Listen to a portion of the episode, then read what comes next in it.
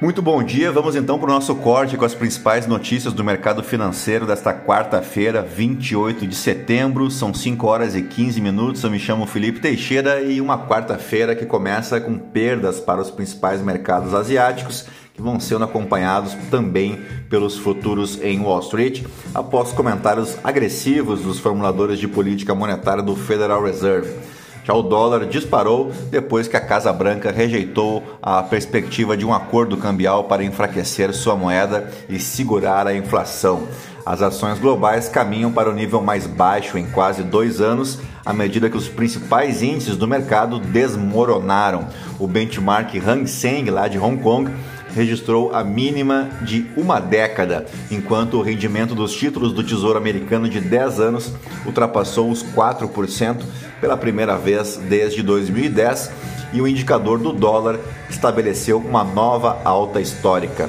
Em Wall Street, o futuro do índice Nasdaq registra o pior desempenho caiu, vai caindo 1,38% depois que a Apple descartou os planos de aumentar a sua produção de iPhones. A recuperação do dólar trouxe ainda mais perdas para a libra e o euro, enquanto o yuan onshore caiu para o nível mais fraco em relação ao dólar desde a crise financeira de 2008. Os movimentos nos títulos do Tesouro continuam a repercutir nos mercados de títulos.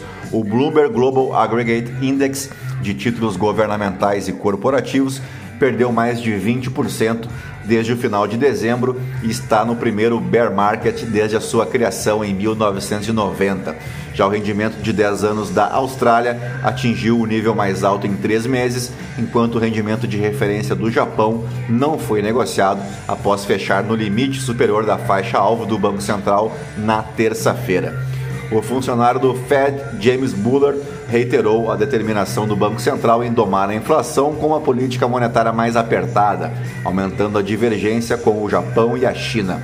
A urgência do tom de Bullard e seus colegas americanos também contrasta com o Banco da Inglaterra, que deve esperar até a próxima reunião, agendada para novembro, para lidar com as forças inflacionárias desencadeadas aí pelas mudanças na cobrança de impostos e gastos do governo.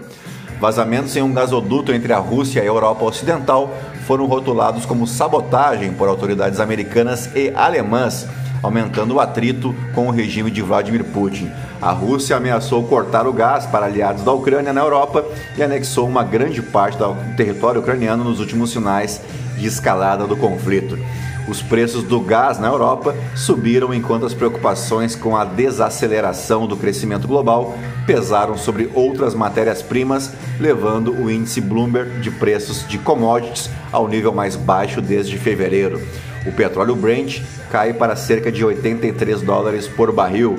O dólar mais forte e os sinais de aumento dos estoques americanos contrariaram a especulação de que a OPEP mais cortará a produção de commodity. Por aqui, a quatro dias do primeiro turno das eleições presidenciais, o ex-presidente Lula oscilou dois pontos para cima e abriu 13 de vantagem sobre o presidente Jair Bolsonaro na disputa pelo Palácio do Planalto, de acordo com a pesquisa da Genial Quest, divulgada nesta quarta-feira. O petista aparece com 46% das intenções de voto, enquanto Bolsonaro oscilou um ponto para baixo em comparação com o levantamento da semana anterior, que agora tem 33%.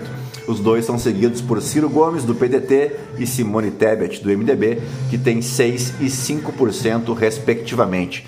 Soraya Tronic, do União Brasil, tem 1% das intenções de voto, os demais candidatos não pontuaram.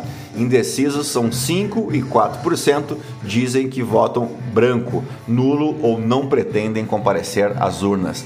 O petista ganhou pontos entre as mulheres, passando de 45% para 47%, enquanto Bolsonaro ficou estável nesse segmento.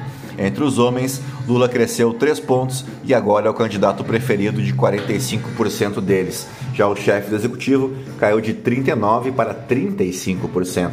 A oscilação positiva de Lula, registrada pela Genial Quest, segue o observado por outros institutos de pesquisa divulgados nesta semana. Nos últimos levantamentos do IPEC, contratado pela TV Globo, o, e também pela pesquisa do BTG FSB, o petista oscilou um ponto para cima em comparação com a amostra anterior.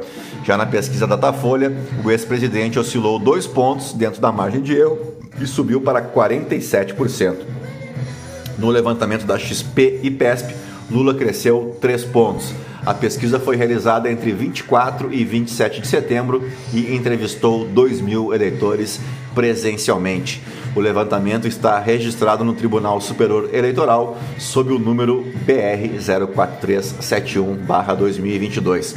A margem de erro é de 2 pontos percentuais para mais ou para menos. Esses foram nossos destaques do mercado financeiro de hoje. A todos um bom dia, bons negócios e até amanhã. Tchau, fui!